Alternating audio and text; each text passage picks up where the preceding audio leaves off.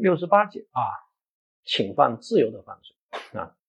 那这是最常见的考点啊，非法拘禁啊，非法拘禁。非法拘禁呢，法条文说的是非法拘禁他人或以其他方法非法剥夺他人人身自由的啊，构成非法拘禁罪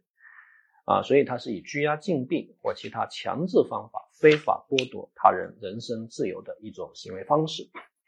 他所侵犯的法益呢，一定是他人人身活动的这种自由，所以精神病人和这个幼儿啊都可以构成非法拘禁的这个对象啊。但是呢，这个自由的剥夺啊，一定要以被害人认识到呢为必要啊。所以，如果你每天晚上睡觉的时候把你的门锁了啊，等你醒来之前呢，我又把门给打开了啊，因为我害怕你梦游，你不能说限制你的梦游的自由，这个呢是不构成啊非法拘禁罪的。那如果是瘫痪，有没有可能成为非法拘禁的对象啊？这个也不好说啊。比如说有些瘫痪，别人可以坐轮椅啊，结果你把他的轮椅给锁了起来，导致他动得不了了啊，那我们认为也可以直接构成啊非法拘禁罪啊。但如果是植物人的话啊，因为植物人呢是感受不到自己的人身自由啊被剥夺了，那当然就不构成非法拘禁罪啊。那非法拘禁罪的客观构成，它可以是拘押、禁闭，或者以各种强制方法非法剥夺人身自由。啊，注意，它必须是剥夺人身自由，而不是限制人身自由。剥夺人身自由和限制人身自由是不一样的啊。那么限制人身自由，它不构成非法拘禁罪。所以司法实践中最常见的像那种苍蝇贴，你到了我跟到了啊，你欠我钱，所以你到了我跟到了啊，你去上厕所我蹲你旁边啊，你去吃饭我坐你旁边。你跟女朋友看电影，我坐你们两人中间啊，还含情脉脉的看着你和你女朋友，那这个叫苍蝇贴，这充其量只叫限制人身自由，而不叫剥夺人身自由啊。在刑法中，限制人身自由跟剥夺人身自由呢是两个不同的概念啊。你比如二百九十七页强迫劳动罪啊，强迫劳动罪呢，它使用的就是限制人身自由啊，而不是剥夺人身自由啊。再比如刑法修正案十一，我们增加了啊一个新的犯罪啊，它也使用的。是这个限制人身自由，而不是剥夺人身自由。所以这些呢，大家都要记住啊。三百五十一页有一个催收非法债务罪啊，催收非法债务罪啊，它的行为方式是限制他人人身自由啊，这种苍蝇贴行为只是限制人身自由，而不是剥夺人身自由。当然，剥夺人身自由可以是各种方法啊，可以利用他人的恐惧，利用他人的羞耻心啊，在张三家门口放着二十条毒蛇，三百条狼狗。啊，把门打开，你可以走啊，但是肯定没法走啊，所以这肯定是剥夺人身自由啊。或者一个女生在洗澡，你把她衣服给拿走啊，一般女的呢是不敢跑的啊，所以这显然也属于剥夺人身自由啊。或者李氏的智商啊只有啊五十啊，所以呢你在他旁边画了一个圈，说不能离开这个圈，离开这个圈你就会被雷劈死啊，所以这个孩子呢就在这个圈内不停的哭啊，这其实也是剥夺人身自由啊。因为你必须要朝着被害人所属的情境来进行判断，看他的人身自由有没有剥夺。就像我之前所说的，如果是一个瘫痪坐着轮椅，你把他轮椅给锁了起来啊，其实也叫非法拘禁啊，剥夺人身自由。当然，非法拘禁呢，它也是一种典型的继续犯啊，所以呢，啊，非法拘禁行为和非法拘禁状态要处于一个继续过程中啊，在时间上呢，要具有一个不间断性啊，这个很好解释。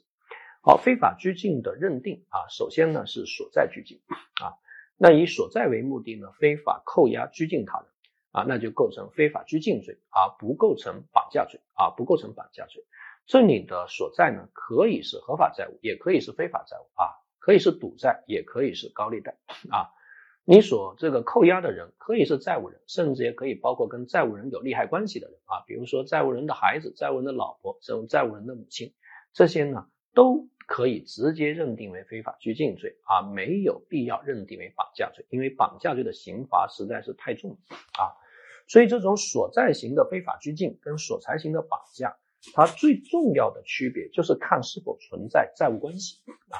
就是看是否存在债务关系。这种债务关系呢，既可以是合法的债，我们说过啊，也可以是这种啊非法的债啊，就看。在社会生活中，是不是需要去还的债啊？毒品如人品啊，这个赌债肯定要还。但如果没有任何原有的债，对吧？我正在啊这个陈面，有张三过来说：“张大爷，你欠我的钱什么时候还？”我说：“我都不知道，我都不认识你，怎么会欠你钱呢？”啊，张三啊，拿着刀在我头上拍了一拍，说想起来了吗？我说想起来了。张三说欠多少呢？我说不记得了。张三说是不是欠了五万？我说对，有道理啊。我给他写了个条，说欠了他五万块钱啊。然后过了几天，他拿这个条找我去还啊，我不肯还啊，他把我给绑了啊。那这应该直接定什么罪呢？那这就直接啊构成这个绑架罪啊就可以了啊。所以这提醒各位呢要特别注意。所以呢，这个非法拘禁罪，呃，这种索财型拘禁啊，那显然呢就直接构成的是非法拘禁罪。那各位看到它的一个从重条款。具有殴打和侮辱情节，从重处罚。所以有一年就考了一个啊，这个条款的适用范围啊，因为大家可以看到法条啊，非法拘禁，呃，二百八十七页，它的基准刑呢是三年以下有期徒刑、拘役、管制或者剥夺政治权利。那具有殴打情节和侮辱情节是从重处罚的。同时，第二款呢规定了结果加重犯啊，致人重伤三到十年，致人死亡十年以上有期徒刑，还规定了这个转化犯啊，使用暴力致人伤残死亡，那么直接转化成故意杀人罪和故意伤害罪。在这里呢，首先各位就要注意一个问题啊，在结果加重犯的情况下，比如说非法拘禁致人重伤和非法拘禁致人死亡。那么同时又有殴打、侮辱行为的，要不要从重处罚？那我们认为是可以从重处罚的，因为非法拘禁致人重伤和非法拘禁致人死亡，它并不需要啊，一定要侮辱和殴打。你拿着绳子把别人捆了起来，血液不流通啊而死，这本身就是非法拘禁致人死亡。但是如果你把别人捆在啊凳子上啊，你还在别人头上撒尿，还不停的扇耳光。那么这本身就应该以非法拘禁致人死亡，在这样一个刑罚幅度内啊，十年以上有期徒刑这一档中，要给他从重处罚啊。但是至于这个转化犯使用暴力致人伤残死亡，那能不能同时适用具有殴打、侮辱情节从重处罚的规定，就要注意我们刚才所说的一个情节不能评价两次，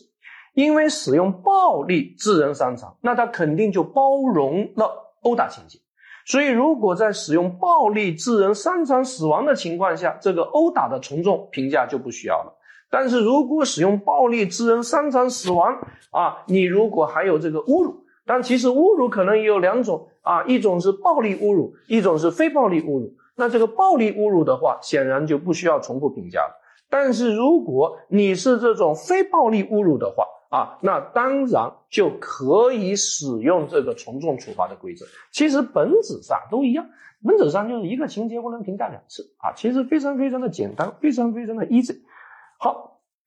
那我这里面还想特别提醒各位注意啊，当前司法实践中啊，对于这个暴力殴打啊、侮辱啊、殴打侮辱的方法来讨债的，通常是索取高利贷，那经常呢被评价为这种软暴力。啊，然后关于软暴力的这个指导意见啊，认为呢，你在索取高利贷的时候啊，民间借贷的时候啊，采取限制人身自由的方法啊，然后又有殴打又有侮辱行为啊，那这个指导意见呢，认为要以寻衅滋事罪来定罪量刑啊，但是呢，通过对法条文的分析，各位就觉得这个指导意见呢，到底合不合适？这个是非常非常值得探讨的。来，我给给各位捋一捋。如果我不采取限制人身自由那种苍蝇贴啊，太累，老子就直接把他关起来啊，关在房子里面，哪都不让他去。因为欠债还钱，我认为天经地义嘛。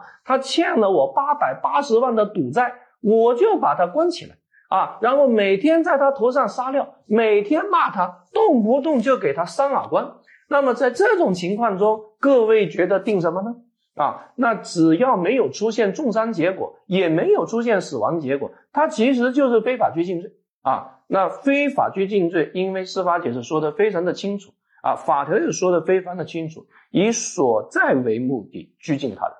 定的就是非法拘禁罪。而非法拘禁罪的基本刑是三年以下有期徒刑。那如果在这个过程中以有殴打和侮辱情节的，他也是从重处罚。换言之，你以所在为目的，剥夺他人的人身自由，在这个过程中有殴打行为，有侮辱行为，那只能评价为非法拘禁罪，法定刑是三年以下。但是如果这哥们没有采取剥夺人身自由的方法啊，反而采取的是限制人身自由的方法，你走到哪我跟到哪啊，我动不动就骂你啊，动不动就给你打个耳光，当然永远是轻微伤，没有达到轻伤。那这个按照指导意见，他需要定非啊定寻衅滋事罪，那这个可能就不太合适，因为寻衅滋事罪的基本法定刑是五年以下有期徒刑，加重刑是五到十年。那就换言之，采取剥夺人身自由、采取这种暴力所在的方法，都只判非法拘禁，最高是三年。但是你现在采取限制人身自由的方法，有殴打和侮辱情节，反而可以处五年以下的寻衅滋事。那这显然是违反罪行均衡原则的，跟体系性解释是有冲突的。所以这就是为什么啊，我们啊刑法修正案十一有一个新的罪名，叫催收非法债务罪。啊，催收非法债务罪啊，催收非法债务罪。那么大家可以看到，我们之前呢也给各位同学提醒过啊，在三百五十一页，催收非法债务啊，他说有下列情形之一，催收高利贷等产生的非法债务，采取的是限制人身自由或者恐吓、跟踪、骚扰啊，他出的是三年以下啊，不能够再适用寻衅滋事罪的规定啊，因为寻衅滋事它本身就是一个很模糊的罪名。而且它的刑罚太重啊，这是罪行相当原则对我们刑事司法所提出的一种新的要求。好，结果加重犯呢跟转化犯啊，结果加重犯呢是非法拘禁致人重伤三到十年，致人死亡啊十年以上。但是如果呢使用暴力致人伤残死亡，直接转化成故意杀人罪、故意伤害罪。所以这里面就出现了一个问题：非法拘禁的结果加重犯，那一定是非法拘禁行为本身导致重伤和死亡啊，那对死亡结果只可能是过失，这个叫做非法拘禁致人死亡。所以最典型的非法拘禁致人死亡，就刚才所说的，把人捆在啊这个绳子上，血液不流通而死啊，或者呢，因为他啊这个这个不还钱，老子把他活埋起来，但其实只是吓一吓他啊，把他埋在沙堆里面，或者把他埋在米堆里面，谁让你不还钱？啊，我把你埋在面粉里面，埋在米堆里面啊！如果发上水，那就像水泥一样啊！我其实只是吓吓他。但是大家知道，一个人啊，如果被沙子埋着的时候，不知道大家被埋过没有啊？啊，可能很多男生被女朋友埋过，但其实埋的是一层薄薄的沙。但如果你这竖着埋的话，它其实是很可怕的，因为那人的呼吸那没有一吸一呼啊，那你这其实会被憋死的。啊，那在这种情况下呢，啊，如果呢你对死亡结果是一种过失的话。啊，我们认为属于非法拘禁致人死亡啊，因为这是非法拘禁本身所包容的一种啊暴力行为啊，死亡结果也是非法拘禁本身所导致的啊，对这个结果本身是一种过失，那它就是非法拘禁致人死亡。但是这里却出现了一个问题：非法拘禁的转化犯使用暴力致人伤残死亡，应该理解为提示性规定，还是应该理解为例外规定？那肯定会有两种立场。而一种立场认为，它应该是一个提示性规定，就在非法拘禁过程中故意杀人的，才应该构成故意杀人罪。但是采取这种观点啊，本身在逻辑上会出现一个小问题，为什么呢？当你认为非法拘禁加故意杀人等于故意杀人，你认为这是一个注意规定，这是一个提示性规定，但是你发现没有，在罪数论上。非法拘禁过程中故意杀人本来是应该数罪并罚的，但你现在却认为指定故意杀人罪一罪，所以在罪数论上，其实你又认为它是一个特别规定，所以你在逻辑上是不自洽的。那与其这样，我们干脆就认为这个转化犯的规定，它就是一个例外规定，它就是一个特别规定。换言之，在非法拘禁过程中。啊，如果故意杀人的，那本来就应该数罪并罚。但是如果非法拘禁过程中啊，使用了非法拘禁暴力以外的其他暴力，把人给搞死了，但是对死亡结果是过失的啊，那么在这种情况下，我们就直接变成了特殊的故意杀人罪啊，我们把它理解为一个特别规定。那我们就具体啊来看一下，有如下四种情况。第一种情况，非法拘禁使用暴力超出拘禁行为所需范围致人死亡，但是没有杀人故意的就这个暴力等级已经超越了非法拘禁本身的暴力等级啊，最后把人搞死了，当然对死亡结果是过失的，那直接转化成故意杀人罪。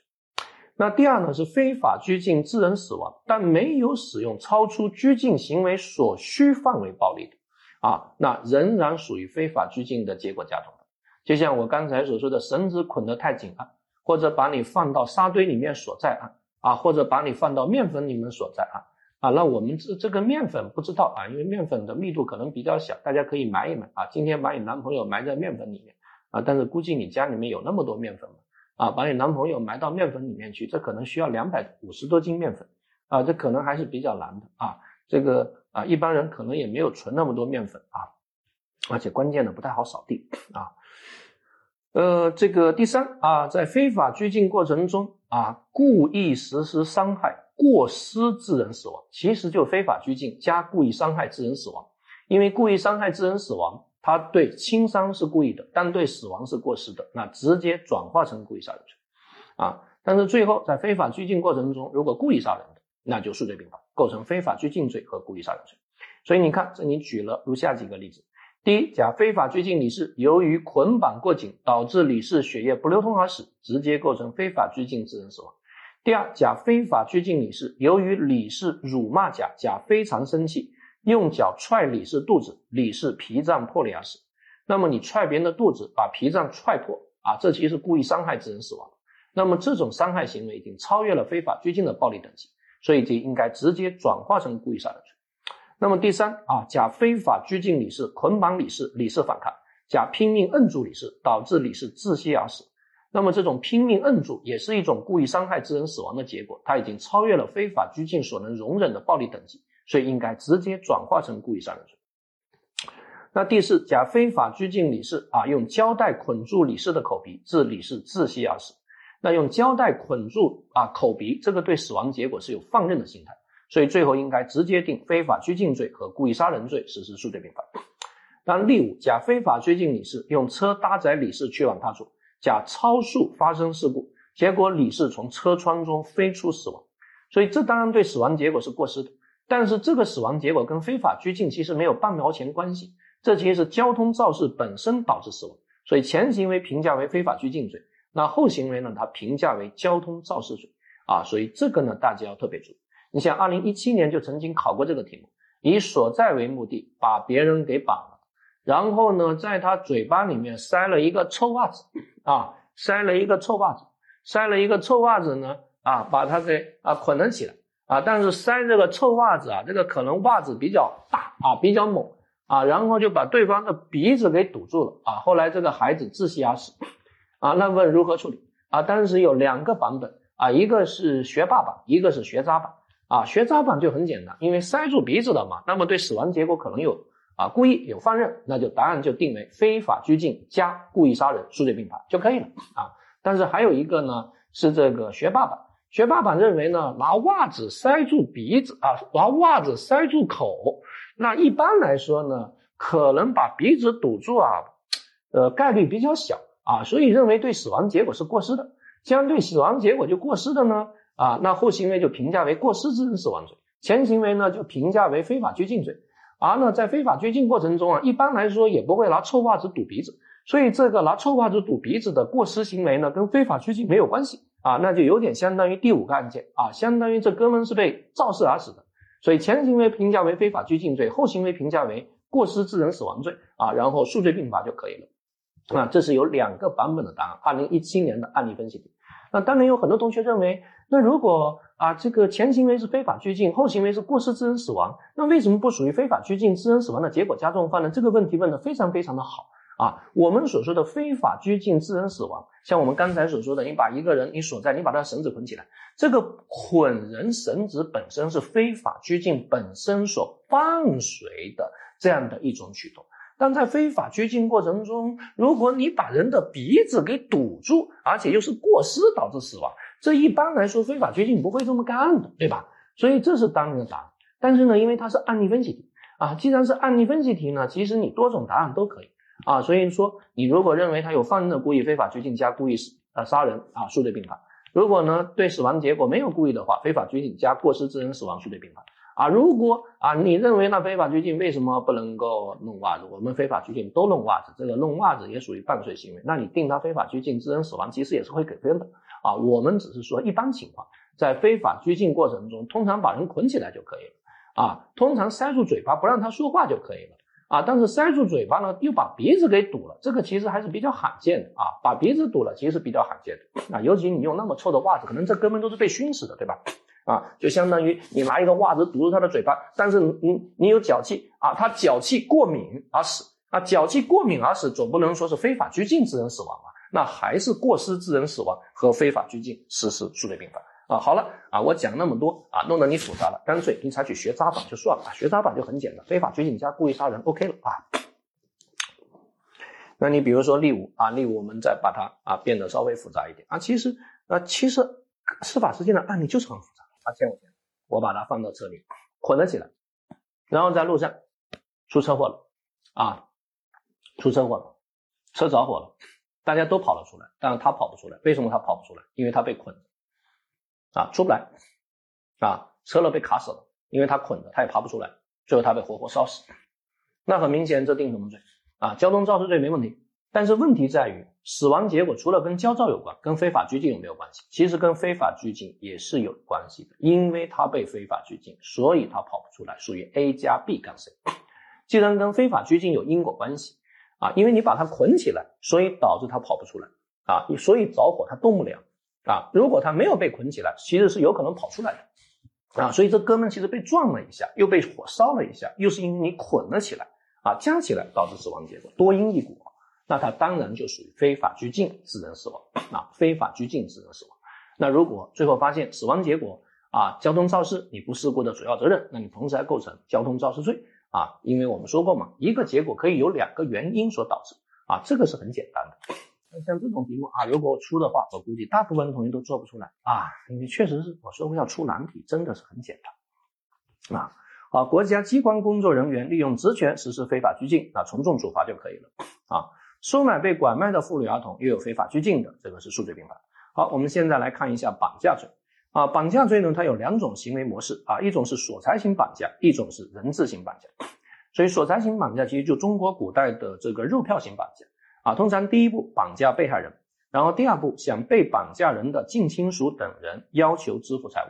那第三步被绑架人的近亲属人本人因被害人被绑架而被动啊交付财物啊，这个是索财型绑架啊。那如果行为人直接向被绑架人索取财物啊，说给钱不给钱老子杀了你，对吧？啊，把你捆起来，那就直接定抢劫罪啊就可以了。所以这个大家啊是要特别特别。特别注意的啊，所以中国古代啊，肉票型抢劫啊，通常绑架一个人，要看这哥们有钱还是没钱，对吧？啊，那如果特别有钱的话，我们就多要点钱；如果没有钱的话，你绑他没用啊，啊，通常是饿他几天，饿他几天给他啊，然后做一只鸡啊，看他吃哪个部位啊，对吧？你要像我饿了好几天，那肯定从鸡大腿开始吃啊。我们小时候就喜欢吃鸡大腿，那像这种人通常都是没有钱的，你直接扔出去啊，浪费我一只鸡。但是饿了他三天。他居然还从鸡脖子开始吃，那就证明这个人特别有家教，特别有钱啊！结果李氏饿了四天，居然从鸡屁股开始吃，那这真的是窈窕淑女啊！那家境不是一般的富裕，那就多要点钱啊！这中国古代的啊这种绑架风格，我就提醒各位注意一个问题：绑架有两种情况，一种是索财型绑架，一种是人质型绑架。人质型绑架呢，绑架他人作为人质，但他要求的是。财务以外的其他非法利益，啊，比如说把张三给绑了，说把大哥给放了，你如果不放人，我就把这整个城里的人啊全都干掉啊。那么之前的啊车臣人质事件大概就是这样的，绑架他人作为人质。但这里面有一个问题，绑架他人作为人质能不能以索取财物为目的？比如我到了张三家，直接抓着张三的小孩，说给我钱。不给我钱，我杀了他。那么这种情况能不能理解为人质性绑架？我们认为这不属于人质性绑架，这也不属于索财性绑架，这直接认定为抢劫罪就可以了。为什么？大家可以看法条，法条说了，以勒索财物为目的绑架他人的，或者绑架他人作为人质的，所以这提醒我们。索财型绑架和人质型绑架是一个并列关系，并不是说人质型绑架可以包容索财型绑架。我提醒各位注意，而我们刚才说过，索财型绑架啊，它必须是被绑架人以外的第三人交付财物，而且是事后交付财物啊。所以呢，你把被害人的小孩绑了，直接向他爹啊当场要钱啊，我们觉得这第一。它不是索财型绑架，第二也不是人质型绑架，那就直接认定为抢劫罪就可以了。司法解释也是这么规定的。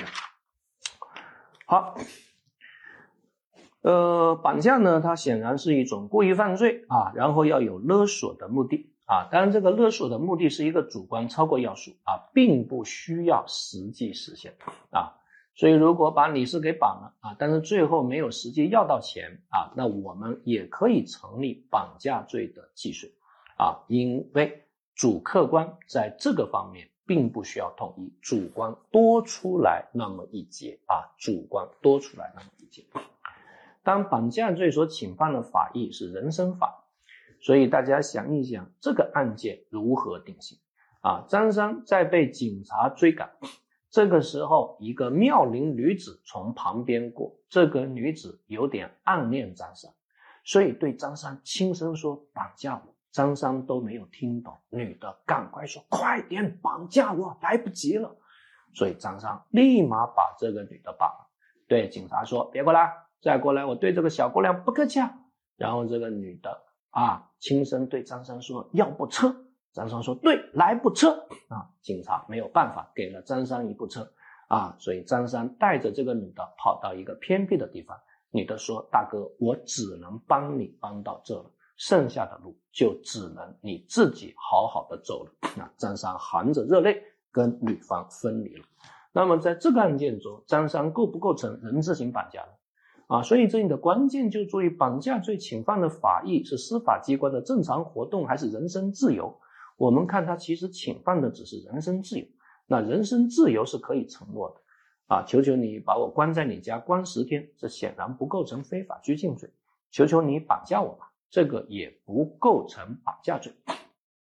所以这个张三不构成绑架罪。当然，这个女的有可能构成窝藏罪，因为你在帮助张三逃跑，啊，为了爱情帮助张三逃跑，同样也是窝藏。好，绑架罪的既未遂标准啊，这种索财型绑架，只要将被绑架人置于行为人或第三人控制之下啊，那他就是既遂啊，或者向被绑架的近亲属等人发出要求支付财物的意思，就成立既遂，并不需要财物被实际支付。人质型绑架也一样，换言之，不管是所财型绑架还是人质型绑架，只要实际控制被绑架人。我们认为就成立绑架罪的既遂啊，绑架罪的既遂。绑架罪呢，它是继续犯啊，所以如果中途加入的话，也可以成立绑架罪的共同犯罪。当然，这个地方可能也需要注意认识错误的问题。我把张三给绑了啊，然后要向他爹要钱，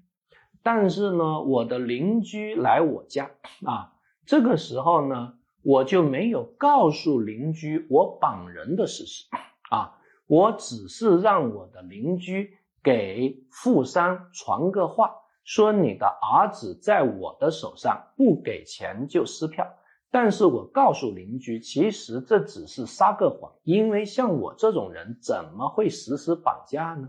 啊，其实他的儿子跟我是好朋友啊，决定来我家喝酒。我们两人决定一起来骗他老爹钱啊！那大家知道啊，所以呢，我其实是绑架了他的儿子。我的主观心态是绑架，但是邻居不知道，邻居以为这个孩子是自愿和我来喝酒，他只是为了骗他老爹要钱，所以邻居的主观心态其实是敲诈勒索啊！当然了。学得好的同学会发现，邻居呢，他其实构成敲诈勒索和诈骗的想象竞合 啊，因为觉得只是在骗他老爹要钱嘛，让他老爹陷入恐惧啊，所以在这个意义上，邻居和我其实在敲诈勒索的范围内成立共同犯罪，但是我又单独构成绑架罪啊，这个呢各位也要注意。当然，如果邻居知道那这孩子是被绑架的，然后向富商发出啊这个给钱的邀请，那邻居就属于在绑架过程中中途加入，我们两人成立绑架罪的共同犯罪。好，关于绑架罪的认定啊，以勒索财物偷盗婴幼儿，那么当然构成的是绑架罪。如果杀害被绑架人，或者故意伤害被绑架人，致人重伤死亡，处无期徒刑或者死刑，并处没收财产。注意，不再另行定罪，这属于绑架罪的情节加重犯。这呢是绑架罪的情节加重犯，因为绑架罪的刑罚非常非常的重。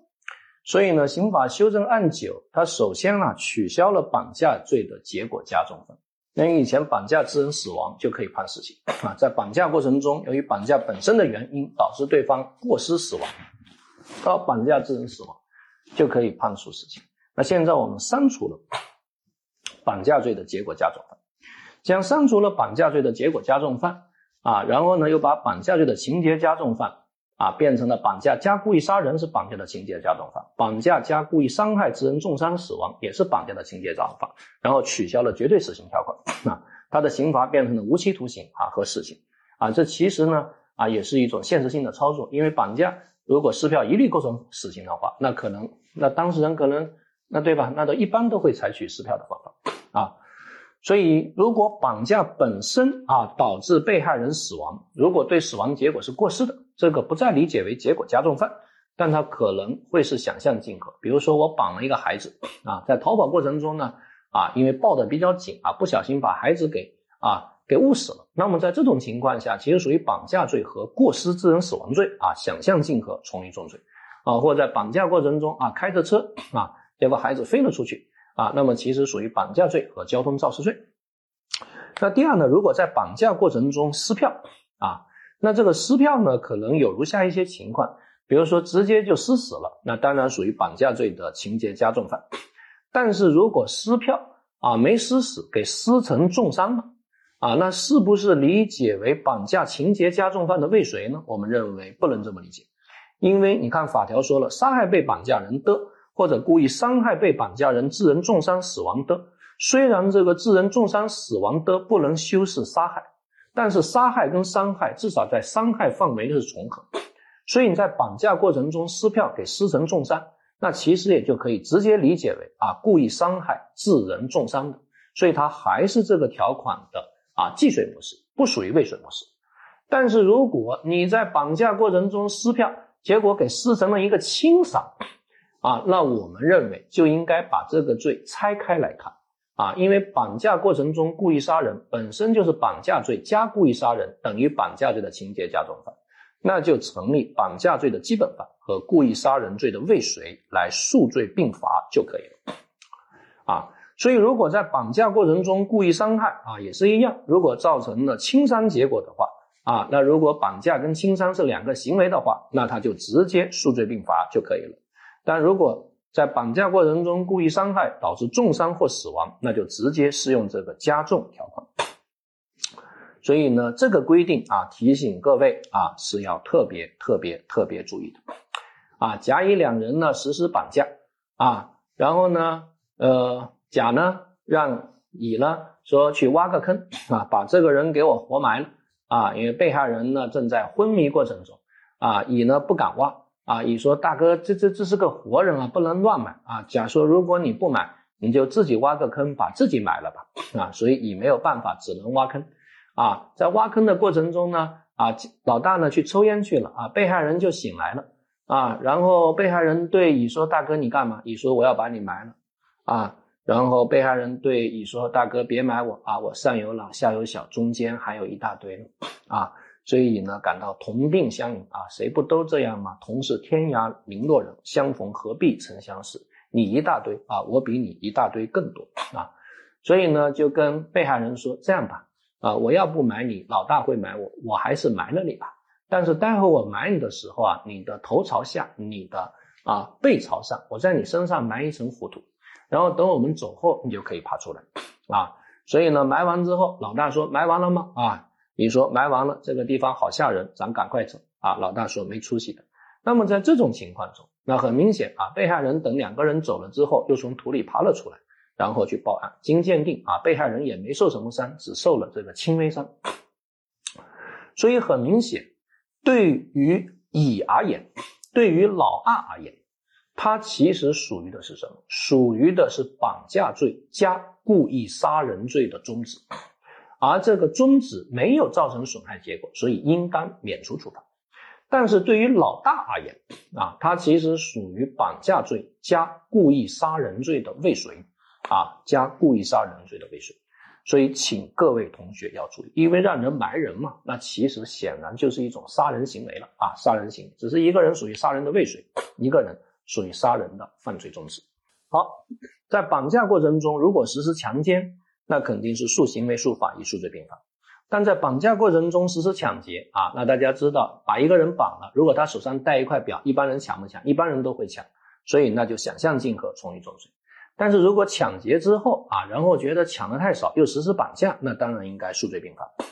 好，绑架跟非法拘禁啊，这个呢也是我们案例分析题最喜欢最喜欢考的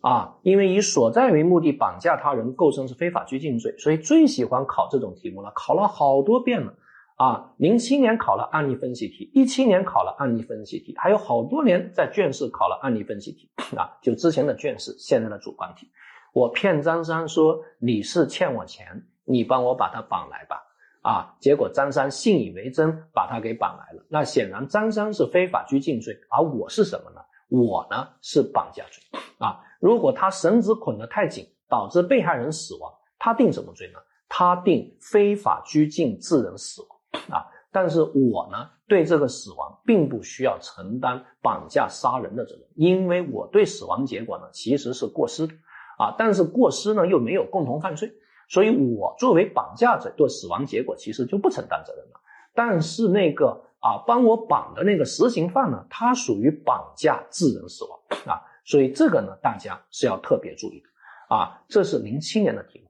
那一七年的题目是干嘛呢？啊，跟刚才一样啊，我骗他说那哥们欠我钱，你帮我把他绑来，哎，结果那哥们给绑了，但他绑错了啊，他产生了对象错误。那既然他产生了对象错误，那他就是非法拘禁罪的对象错误啊。法定符合说和具体符合说都认为成立非法拘禁罪的啊既遂啊，但对我而言呢，我属于教唆后错误啊，所以我属于打击错误。那既然我是打击错误，所以按照法定符合说我是绑架的既遂，但是按照具体符合说呢，我就是绑架罪的啊这个未遂。这是二零一七年啊考过的啊这个题目啊。这个大家呢要特别特别啊的注意啊，而且呢题目中又说啊，结果那哥们在绑的时候呢啊，把别人鼻子给堵死了啊，然后死掉了，那很明显他构成非法拘禁罪和故意杀人罪，实施数罪并罚啊，因为如果对死亡结果是放任的话，但对我而言，我并没有说要杀他，我对杀人是没有故意的，所以我对死亡结果是不承担责任的。啊，这是二零一七年曾经考过的案例分析题，各位觉得难吗？其实很简单，so easy，是不是这样？只要你搞懂了基础知识，其实都是 so easy 啊，不需要去搞得太复杂啊，这些其实就是基础知识。那么绑架跟敲诈勒索的关系啊，刚才其实也已经讲，如果根本没有绑你啊啊，我没有绑你，我就骗你说你儿子被绑架了啊，但他其实是在麦当劳吃东西啊，我带他去麦当劳吃东西，其实没有绑他。啊！但是我骗你说你儿子被绑架了，那显然这不可能构成绑架罪，这只构成敲诈勒索罪。啊！但细心的同学会发现，这其实属于啊诈骗和敲诈勒索的想象竞合啊，从一重罪啊。所以这是为什么我们刚才讲过，我把张三给绑来了，但我骗你是说啊，我是叫他来喝酒，他跟我关系特别好，我们俩想合起来啊，骗他老爹要点钱，所以你跟他老爹说他儿子被绑架了啊，那显然我是绑架。啊，但是那个中途加入者，他主观上以为只是设个套啊，所以他是在骗对方啊，是在吓对方，所以中途加入者是诈骗和敲诈勒索的想象竞合啊，这个呢提醒各位注意。但如果你现在还搞不懂为什么是诈骗和敲诈勒索的想象竞合，待会儿呢我们讲到财产犯罪呢，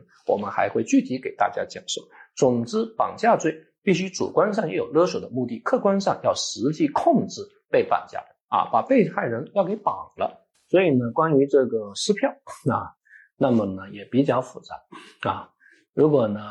我把张三的孩子给绑了但是呢，由于呢跑得太快，不小心把这个孩子给捂死了。那我刚才说前行为其实属于绑架罪和过失致人死亡的想象竞啊。但是呢，孩子都已经死了，于是我就骗他老爹说，你孩子还在我手上，不给钱就要撕票。那显然后行为啊，就要评价为诈骗和敲诈勒索啊，跟前面的那个行为实施数罪并罚啊，实施数罪并罚。呃，拐骗妇女儿童罪啊，拐骗妇女儿童罪呢，这个属于人口买卖的行为，这是一种典型的对合法，因为有拐就有卖。那么，拐骗妇女儿童罪啊，它是以出卖为目的，实施了六组行为之一的啊，拐骗、绑架、收买、贩卖、接送、中转妇女儿童的行为，只要实施这个行为之一，就成立本罪 啊。所以，本罪的主观罪责必须要以出卖的目的啊，如果没有出卖的目的，比如说我把拐了一个孩子来做宠物啊，或者拐了一个孩子来做童养媳，那这个呢？就不能认定为拐骗妇女儿童，因为没有出卖的目的，啊，那只构成什么呢？可能构成拐骗儿童罪，啊，或者我拐了一个孩子是向他老爹勒索财物，那直接呢就构成绑架罪啊就可以了，啊，当然有一年就考了一道题目，张三呢在郑州火车站看到一个小孩很可爱，想着自己姑姑没孩子。所以决定把这个孩子送给姑姑做见面礼，因为好久没见姑姑了，于是就把这个孩子给拐了，那送给了姑姑。姑姑很高兴啊，觉得这个侄子真懂事啊，最后给了啊侄子三千块钱。那现在问你，这是拐骗还是拐卖？那显然张三在把这个孩子交给姑姑的时候，并没有想过要钱，所以这只能认定为拐骗儿童罪啊，不能认定为拐卖儿童罪。啊，这个呢提醒各位啊，也要特别啊，特别特别的注意啊。去年呢也考过啊一个这样的题目啊，我骗张三说啊，我帮你去找个工作吧，你看你现在天天闲着也没事情啊，我就把这个女孩给骗了啊，就介绍到李四家。其实我对李四说，哎，这个女的就送给你做老婆了啊，然后我就走了啊，但对方呢可能给了我十块钱的车费啊，因为我大老远来一趟也不容易。那请问我构不构成拐骗妇女儿童罪呢？不构成，因为这并没有出卖的目的。啊，其实呢，你就是帮着他一起把这个女的给非法拘禁啊，所以就构成非法拘禁罪啊就可以了啊。如果这个女的被关了起来啊，但同时呢，如果他实施了性侵，那他还构成强奸罪啊，以非法拘禁和强奸实施数罪并罚啊。那呃，收留这个女的呢，她也不构成收买被拐卖的妇女罪，你总不能认为十块钱是这个妇女的对价啊，这个呢，各位要注意。呃，拐卖妇女儿童罪，它是一种抽象危险犯，或者说它是一种行为犯啊，它不以实际出卖为必要，只要以出卖为目的实施了拐骗、绑架、收买、贩卖、接送、中转妇女儿童的行为之一，就成立既遂啊。所以我把这个妇女给拐了，想把她卖掉，但由于经济形势不景气，没有卖出去，那显然也是拐卖妇女的既遂啊。那如果中途有人中途加入，那显然，他可以理解拐卖妇女的共同犯罪，因为拐卖妇女天然可以包括非法拘禁，所以它是一个典型的继续犯。那拐卖妇女儿童罪的基本刑是五年以上十年以下有期徒刑，但是有八种加重情节可以处十年以上有期徒刑、无期徒刑啊，甚至呢还可以处死刑。那么这八种加重情节啊，一个是拐卖妇女儿童的首要分子啊，一个是拐卖妇女儿童三人以上啊，比如说拐了一个妇女啊，拐了两个儿童。那么当然也属于拐卖妇女儿童啊，三人以上。那如果有同学问，那拐了一个孕妇，这个孕妇怀了一个双胞胎，这个叫不叫拐卖妇女儿童三人以上？那很明显，你卖啊，当时这是一个孕妇，那卖的其实是一个人啊，因为除非啊，她孕妇生产了两个啊，然后你直接卖掉，那叫拐卖妇女儿童啊，三人以上。奸淫被拐卖的妇女，那显然这个奸淫呢是不包括猥亵的，所以在拐卖过程中如果强制猥亵的话，那当然是要数罪并罚的。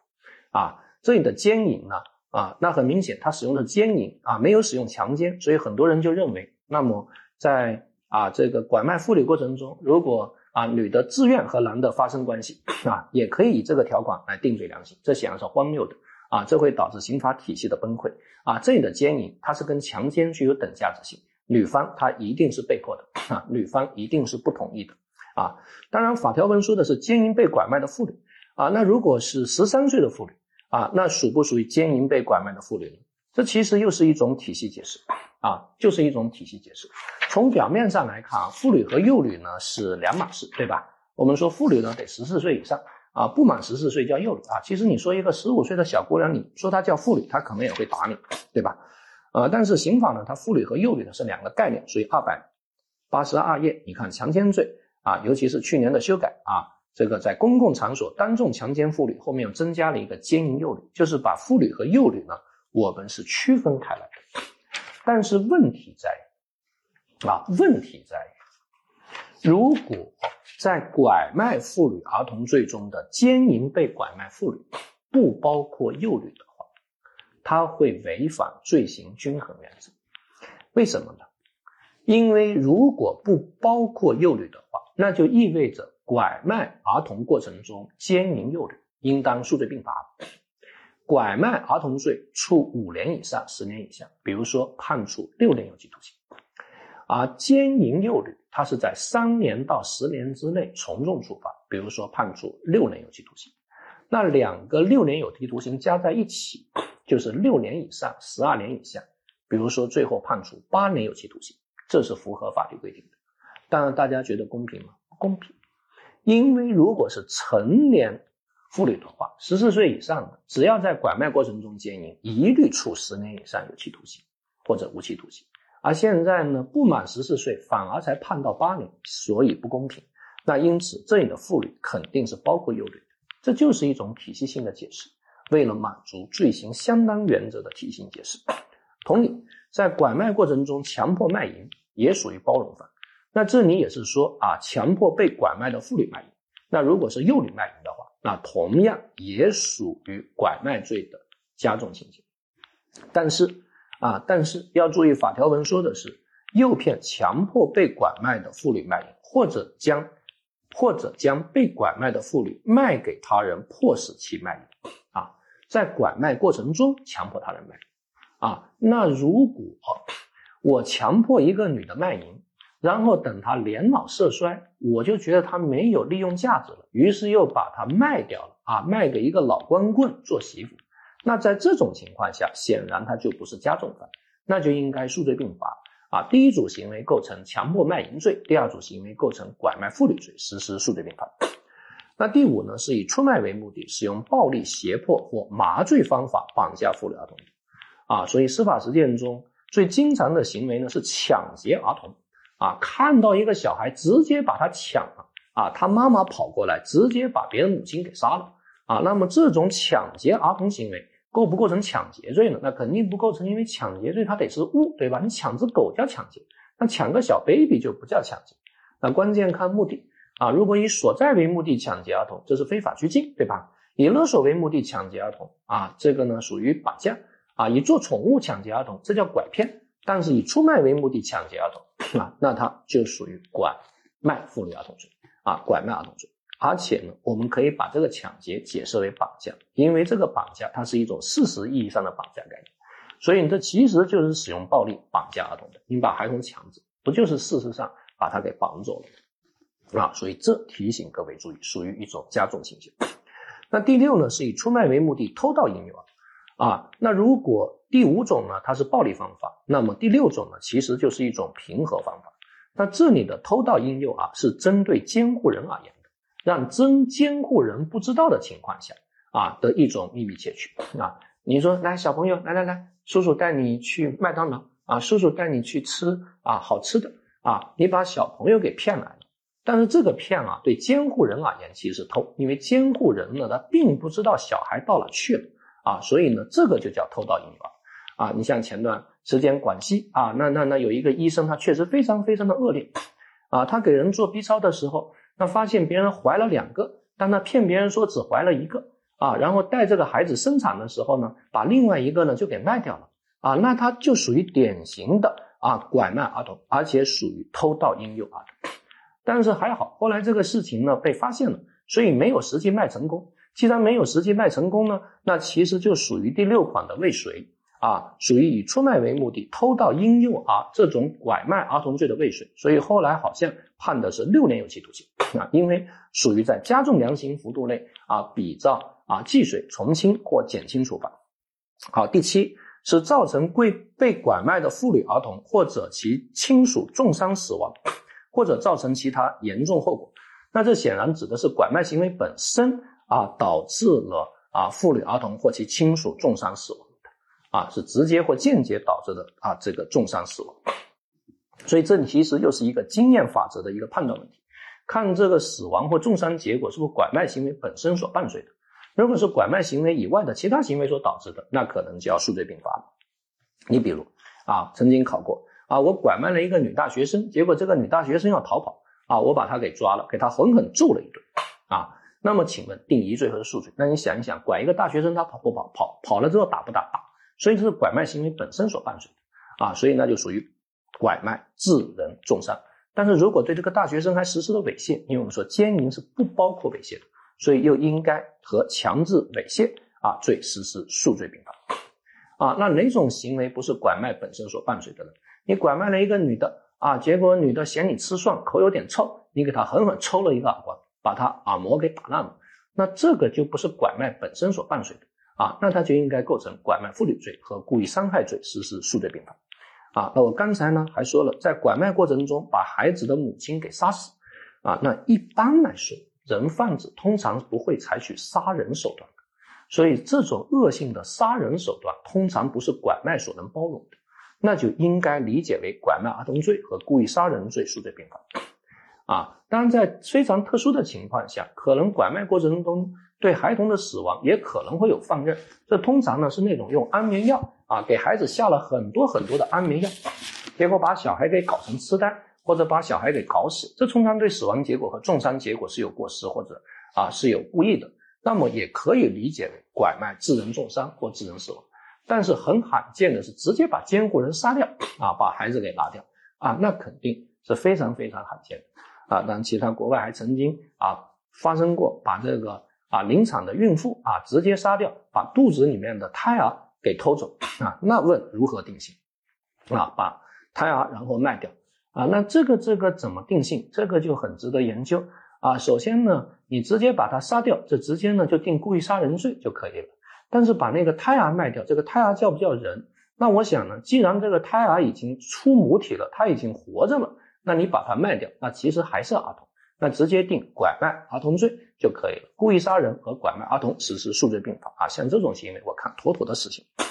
将妇女儿童卖往境外的啊，那么这个呢也是加重情节啊。当年立法者制定这个条款的时候啊，一九九一年吧，做梦也没有想过啊，短短的啊十几年来、几十年来，中国经济突飞猛进。啊，我们中国从妇女最大的出口国之一啊，变成了妇女最大的进口国之一。所以现在的问题是，很多人老婆是从越南啊、从缅甸、从这些国家买来的啊。那这个人贩子构不构成将妇女儿童卖往境外呢？啊，那显然呢啊，有有一定的争议啊。啊，很多人说这这这怎么属于啊？啊，这其实呢，就是你在考虑问题的时候掺杂了很多稀奇古怪的利益啊。那你觉得越南妇女跟中国妇女要获要不要获得平等保护？啊，你如果认为他不需要获得平等保护，因为这个这个不同国家，那我就问你，中国境内的妇女，如果是不同民族的，要不要获得平等保护？如果是不同智商的，要不要获得平等保护？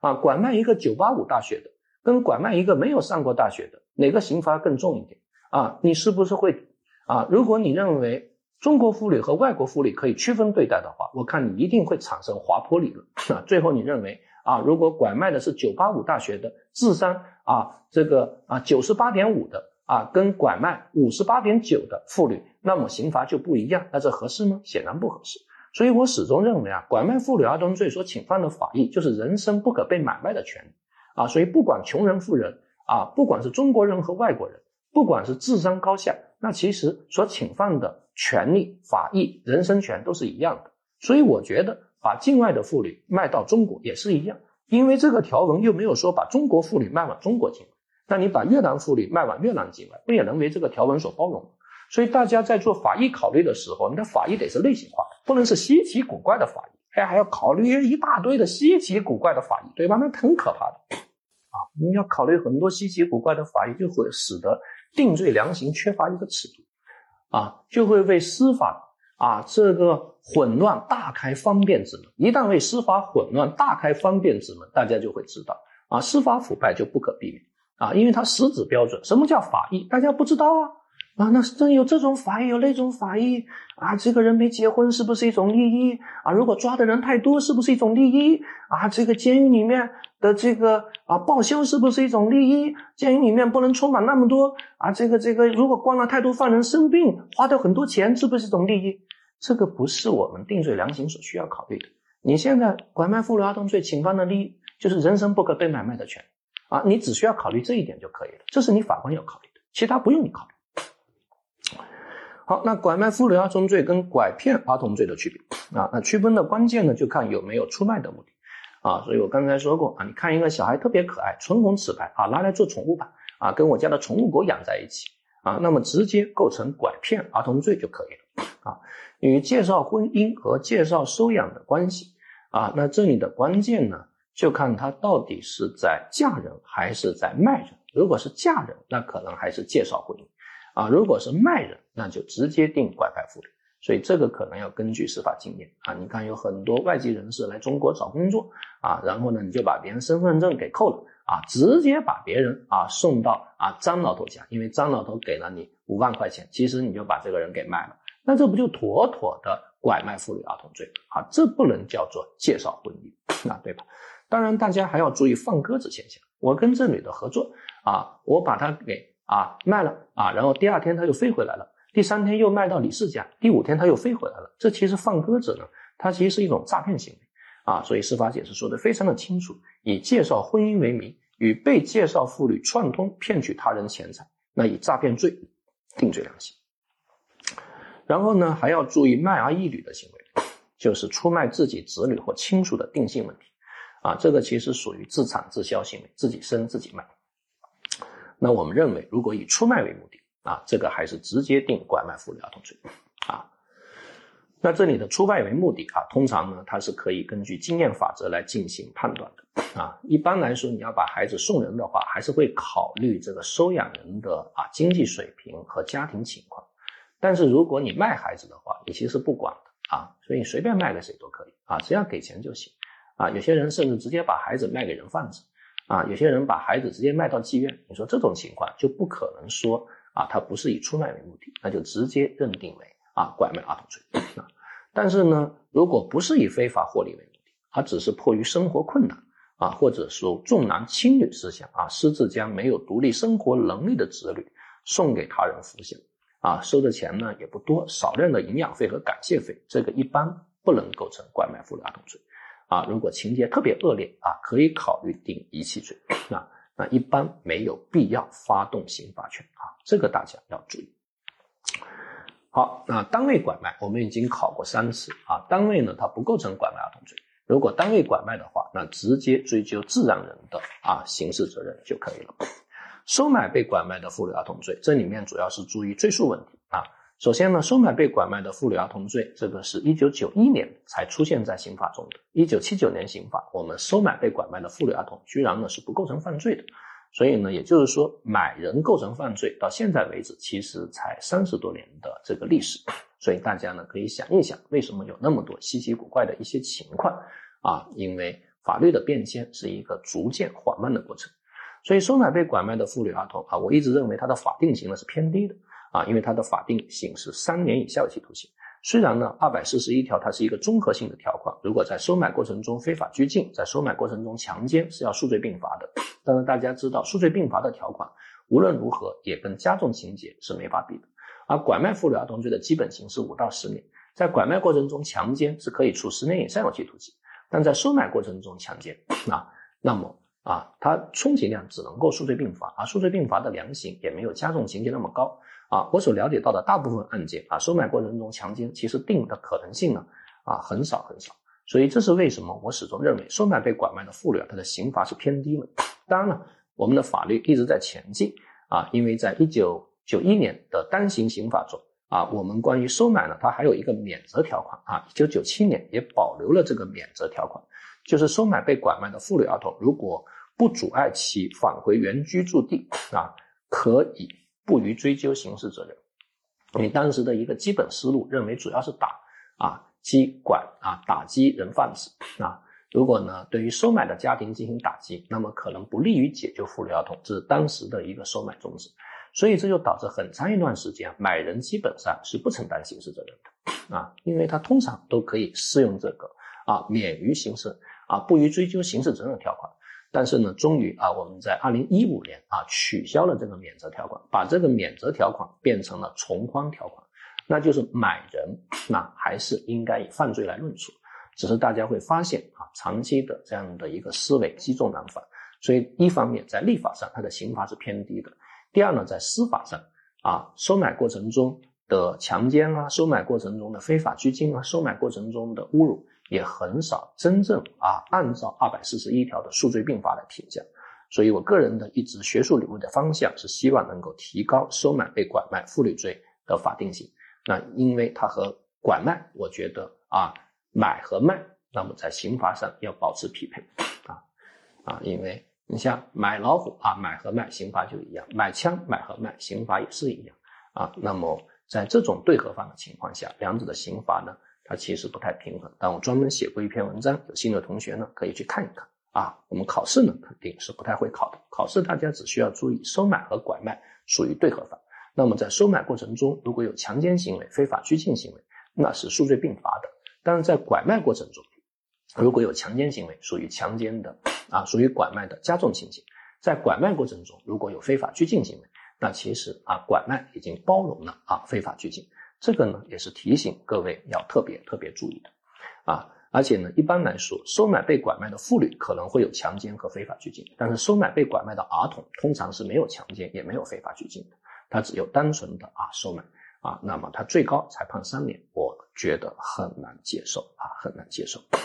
好，那大家注意这个罪数问题啊，刚才已经讲过，如果收买被拐卖的妇女儿童又有强奸、非法拘禁啊，从法律的规定，它是应该数罪并罚的。啊，那如果收买被拐卖的妇女儿童又出卖的，直接定拐卖妇女儿童罪就可以了。当然，那如果收买被拐卖的妇女又有强奸的，强奸完之后又出卖了，啊，我个人认为直接理解为拐卖妇女罪的加重情节就可以了。这属于在拐卖过程中奸淫被拐卖妇女，啊，所以不需要再数罪并罚。啊，当然啊，如果张三买了一个啊老婆啊，过了几天发现别人都有钱啊，都是啊在啊卖女的。所以呢，他就把村里面一个女的也卖掉了。那这个定一罪还定数罪呢？那我们认为这个其实要数罪并罚。我们说的收买被拐卖妇女又出卖的，那针对的是你所买的这个女的。所以你买了一个女的，又把另外一个女的给卖掉，那当然应该数罪并罚啊。好，收买被拐卖的妇女，它是一个对合犯啊，是一个对合犯啊。因此呢，大家不能把收买看成拐卖的帮助犯啊，关键要看属于哪一个阵营。啊，你看，甲得知乙一直在拐卖妇女儿童，啊，便对乙说：“我的表弟丙没有老婆，你有合适的就告诉我一下。”不久呢，乙将拐骗的两名妇女带到甲家，啊，甲与丙将其中一名妇女卖下丙做妻子，所以很明显，人贩子呢构成的是拐卖妇女罪，啊，但是呢，啊，这个甲呢，他只是在帮他表弟买老婆，所以两人构成收买被拐卖妇女罪的啊共同犯罪就可以了。好。这是关于收买行为啊，关于收买行为啊，诬告陷害罪啊，诬告陷害罪二百四十三条，那么它必须是捏造犯罪事实，向国家机关或有关单位呢做虚假告发，意图使他人受到错误的刑事追究。因此，在客观方面，它必须是捏造犯罪事实啊，向国家或有关单位呢做虚假告发，意图使他人受到错误的刑事追究。那么，第一，它必须捏造的是犯罪事实，而不能是啊违法事实。比如说，捏造他人卖淫嫖娼啊，那这个呢，充其量只能构成诽谤，不构成诬告陷害。当然，如果捏造他人聚众淫乱啊，聚众淫乱是犯罪事实，那就可以构成诬告陷害。而且呢，捏造事实之后，还必须要虚虚假告发。这里的虚假告发呢，也就是必须要向有关机关做虚假告发。这里的虚假告发呢，它必须是自动告发，而不是被动告发。啊，什么叫被动告发呢？被动告发，比如说纪委找你来调查的时候，你做了虚假告发，这个其实相当于伪证行为啊，相当于伪证行为啊。所以很多人啊说别人啊受贿，然后在互联网上发帖，但是没有向有关机关告发，那这个呢肯定不构成诬告陷害罪。那符合条件呢，也许可以构成啊诽谤罪啊。当然，呃，这个这个啊，我刚才说过啊，这个被动告发属于伪证行为，所以伪证跟诬告陷害啊，他俩的关系啊是非常紧密的。一个人告陷害之后，其实一般都会去做伪证，这是为什么？告陷害之后又去做伪证的啊？那么是从一重罪论处，这是司法解释的规定。然后本罪呢是故意犯罪，而且一般来说是直接故意，因为他有一个意图，意图使他人受到错误的刑事追究的目的。那因此错告或检举失实不构成本罪。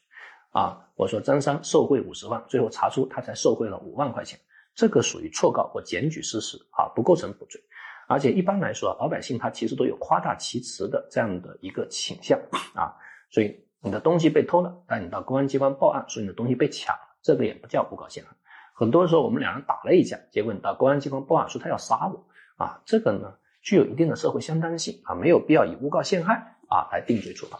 啊。很多时候一定要注意，我们法律呢只能追求法律真实，而不可能追求客观真实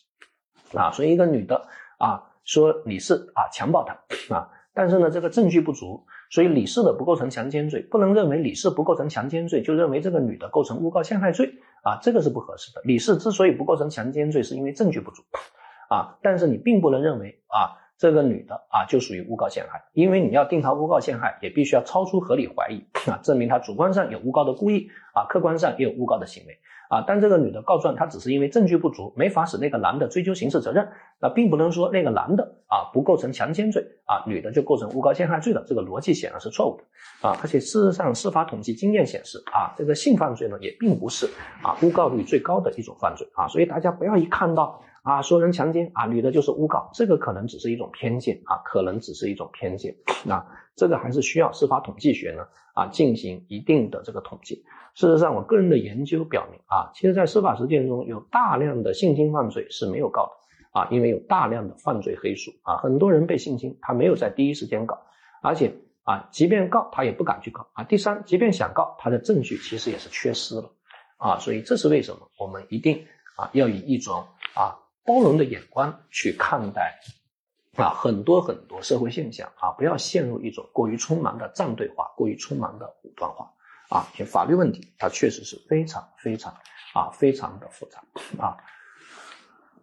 我们承认啊，任何犯罪它都有诬告的可能啊，包括性犯罪在内的一切犯罪都有诬告的可能，但是没有足够的证据证明啊，性犯罪是诬告率最高的啊一种犯罪。好，如果国家工作人员啊诬告陷害，那么那那从重处罚啊，因为这是一个啊法定情节。那诬告陷害呢，跟报复陷害的区别啊，这个大家呢也稍微呢啊注意一下。呃，报复陷害呢是国家机关工作人员滥用职权、假公济私，对控告人、申诉人、批评人、举报人实施报复陷害的行为。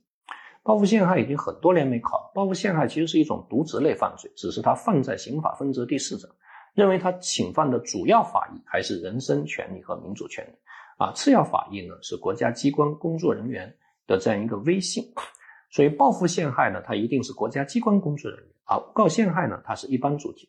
报复陷害呢，因为跟渎职有关系啊，所以他一定要利用职务之便啊。啊诬告陷害呢，跟职权呢是没有关系的啊。报复陷害呢，并不一定让别人坐牢啊，那有可能给他人穿小鞋也是有可能的。但诬告陷害呢，一定要让他人受到啊刑事追究啊。所以报复陷害的对象是特定的啊，只限于控告人、申诉人、批评人和举报人啊。我举报领导，不知道为什么举报信啊到了领导手上，所以领导天天给我穿小鞋，这个叫报复陷害。好，刑讯逼供罪啊，刑讯逼供罪，刑讯逼供呢是啊司法机关啊工作人员对犯罪嫌疑人或被告人使用肉刑或变相肉刑逼取口供的行为啊，所以这里的肉刑啊。它是指以捆绑啊，这个吊打、非法使用刑具，使犯罪嫌疑人或被告人的身体器官或肌肤遭受痛苦的摧残手段。那变相肉刑呢，则是以长期罚冻、罚站、罚饿等不直接伤害身体，但造成痛苦的折磨手段。啊，有很多很多很多种方式啊，比如说大冬天啊，让你不穿衣服啊；大夏天让你穿着棉衣啊，在下。在烈日下暴晒啊，或者我们是文明人啊，不打你啊，直接把你关到那种旱厕啊，蚊子苍蝇特别多啊，把你铐一夜啊，本来是个瘦子，第二天出来之后成了一个胖子啊，然后说说不说对吧？啊，如果还不说啊，把你和二十个艾滋病人关在一起啊，如果你怕老鼠，我把你关到老鼠窝里面去啊，你一个人待在那旁边待着啊，九百九十九只老鼠啊，我就不信你不说。如果还不说啊，拿狗来舔你一下啊，你不是喜欢做舔狗吗？那我们现在让狗来舔你啊，我就不信你不说。那这些呢，都叫做刑讯逼供。所以刑讯逼供的主体啊是司法工作人员啊，他是司法工作人员，所以它其实是一种特殊的渎职类犯罪，只是它和刚才的报复陷害一样啊，因为它主要侵犯的是人身权利，所以我们把它放在第四章啊。所以犯罪主体呢？这三个罪：刑讯逼供、暴力取证和虐待被监管人，他都是司法机关的工作人员啊。因此呢，他必须要利用司法职权。那如果没有利用司法职权啊，那就不构成刑讯逼供、暴力取证或虐待被监护人罪啊。呃，那么这三个罪都存在转化犯的规定啊，致人伤残死亡，直接转化成故意伤害和故意杀人，这考过很多遍。啊，在刑讯逼供过程中，由于打的啊实在太猛了，对方咬舌自尽啊，说这属于刑讯逼供的结果加重犯，错误，因为刑讯逼供没有结果加重犯，应该直接构成故意杀人罪啊，构成故意杀人罪。那么这三个犯罪的区别啊，刑讯逼供的对象呢是犯罪嫌疑人和被告人啊，暴力取证的对象呢是证人，虐待被监管人啊的对象呢，那他是被监管人员啊，注意这三个犯罪。啊的对象呢是存在区别的，啊，那法律法规是明确禁止刑讯逼供的，啊，但是在程序上刑讯逼供呢，这个啊，呃，很多时候呢还是这个要注意啊，这个为什么要禁止刑讯逼供啊？很多人认为啊，因为不禁止刑讯逼供会导致冤假错案，这其实呢是一种实体的考量啊，但事实上。有很多的刑讯逼供是不会导致冤假错案的，反而会使得案件得以快速、便捷、效率的侦破。就是他干的，就是不说，打还是不说，往死里打还是不说，放狗，用狗舔他，放老鼠，用老鼠钻他的身体，啊还不说，我们还有更多的方法，拿针扎。扎他的各种部位啊，我就不信不说，最后他实在扛不住，说出来，杀人了，刀埋在哪？埋在那河边，尸体埋在哪？埋在井里，尸体挖着了，刀也找着，那不就是你干的吗？那各位觉得这种刑讯逼供能够被允许？所以各位一定要注意，我们禁止刑讯逼供，不是因为刑讯逼供。会导致冤假错案，它主要的原因是刑讯逼供在程序上是不正义的，为达目的不能不择手段。还是我之前说的马丁路德金的那段话：手段代表着正在形成中的正义和正在实现中的理想。人无法通过不正义的手段去实现正义的目标，因为手段是种子，而目的是树。啊，尤其呢是对于执法机构的工作人员而言。因为从事的是一份神圣的工作，那很多时候因为这个工作的神圣性，你就可能会忽视你手段的正义性。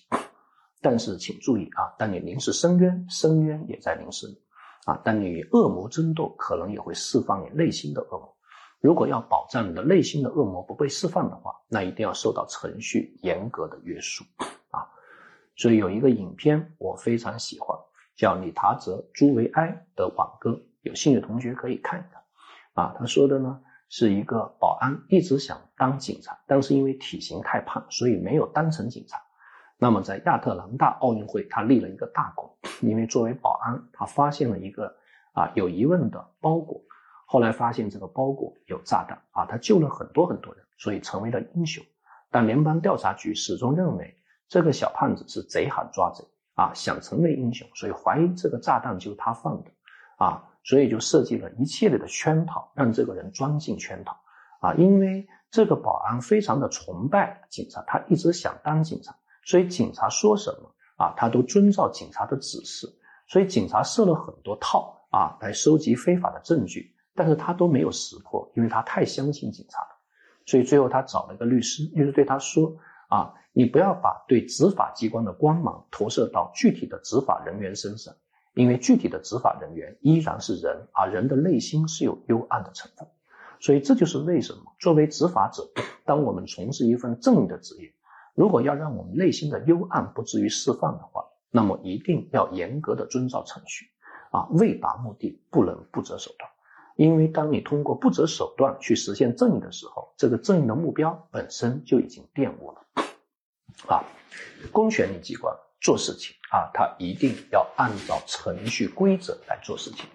程序正义在很大程度上比实体正义要更重要啊，要更重要啊。我们每个人的内心都有幽暗的成分，所以我们每个人追寻正义一定要在规则范围内去追寻正义。如果不在规则范围内追寻正义，那我们追寻正的努力可能会释放我们内心中的幽暗啊。当你的力量越大，你释放的幽暗可能就越强越大。所以这是为什么我们在程序上要严格的禁止刑讯逼供啊。通过刑讯逼供所获获取的这个物证啊，非法证据排除，一律排除啊。只是呃。通过证据规则啊，通过刑讯逼供所获取的口供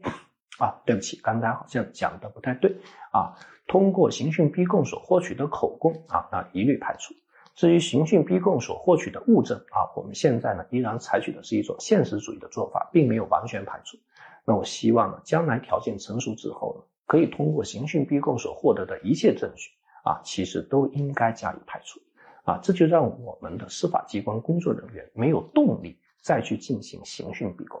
啊，所以法律呢，它永远是一种啊利益的权衡啊利益的权衡。我们无法画上一个完美的圆，但是我们可以不断的去画一个相对完美的圆啊。我们无法做到最好，但是我们不要用最好去拒绝较好。所以这个呢，各位注意刑讯逼供。那在实体上，那我们关于刑讯逼供的一个规定就是转化犯的规定。在刑讯逼供过程中，如果过失致人死亡，那么也直接转化成故意杀人罪。所以在司法实践中，这种判例我见到的还是比较少的。好，下面一个罪名是强迫劳动罪。那再次提醒各位啊，强迫劳动罪呢，啊，因为当时的法定刑啊，它只有三年以下啊。所以后来就有人说了啊，拐卖妇女儿童可以判五到十年，加重情节十年以上。那拐卖成年男子啊，卖去做煤矿啊，才判三年以下不合适。所以这就是为什么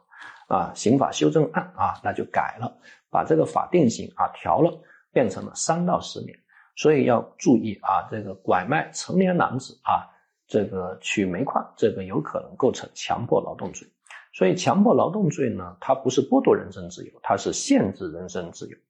而且呢，二百四十四条还增加了一个条款：明知道他人实施前款行为，啊，为其招募运送人员或者有其他协助强迫劳动的行为，依照前款的规定定罪处罚。那我们认为啊，这个规定其实是一个提示性规定，啊，因为这只是一个帮助犯的提示性规定。啊，没有这个规定，他也是帮助犯；有了这个规定，他依然是帮助犯，所以依然要遵循共犯从属说。啊，我帮一个煤矿的老板啊啊，这个